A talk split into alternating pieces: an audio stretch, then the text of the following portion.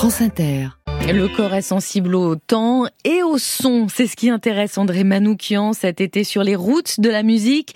Ce matin, quand le son gouverne la foule. La musique est ce fluide qui passe de l'âme de l'interprète à l'âme de la foule. From soul to soul.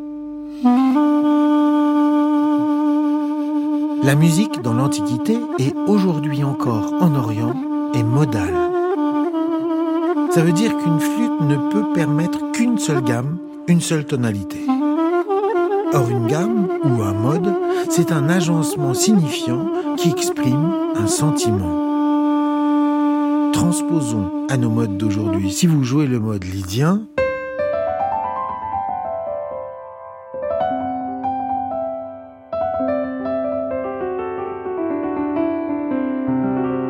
c'est un mode épique qui vous incite à conquérir le monde.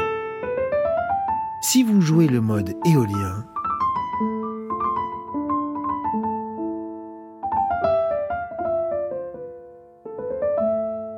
C'est une véritable déclaration d'amour que vous faites et la personne à qui vous jouez a parfaitement compris le message.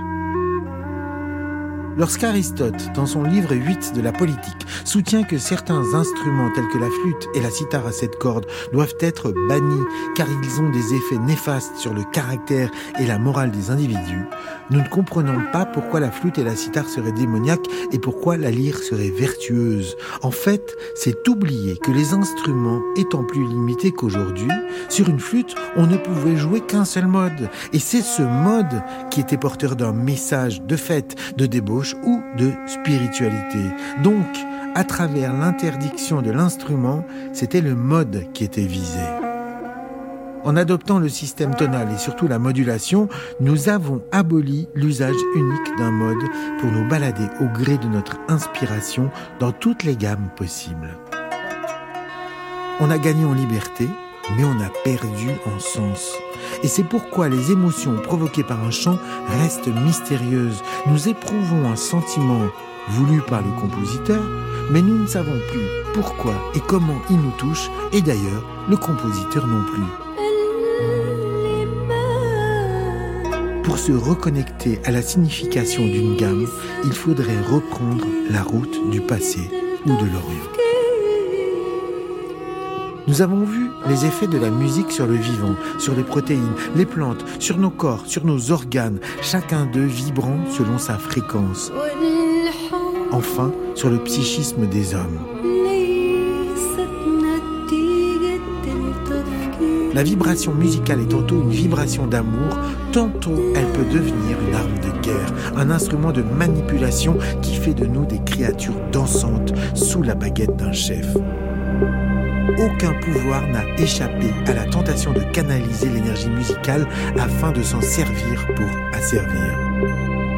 Le musicien dès l'enfance ressent le paradoxe d'exprimer un sentiment intime tout en mesurant la nature du pouvoir qu'il exerce sur ceux qui l'écoutent. La communication musicale passe de l'âme de l'interprète à l'âme de la foule, from soul to soul l'émotion partagée crée un fluide palpable, un bain vibratoire dans lequel sont immergés ceux qui jouent et ceux qui écoutent.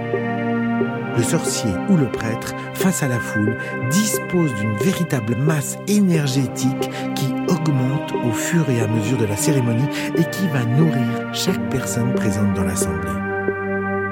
Il est évident que les nouveaux prêtres, les nouveaux sorciers, les nouveaux maîtres de cérémonie aujourd'hui sont les chanteurs ou les rappeurs qui déplacent des foules colossales dans des stades ou des arènes transformées en lieux de musique.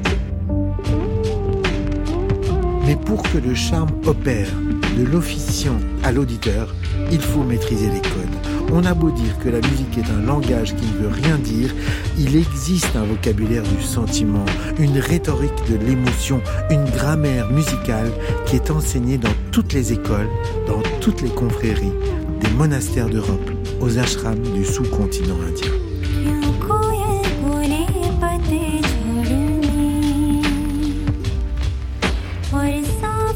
André Manoukian et merci à Anne Venfeld qui réalise cette chronique.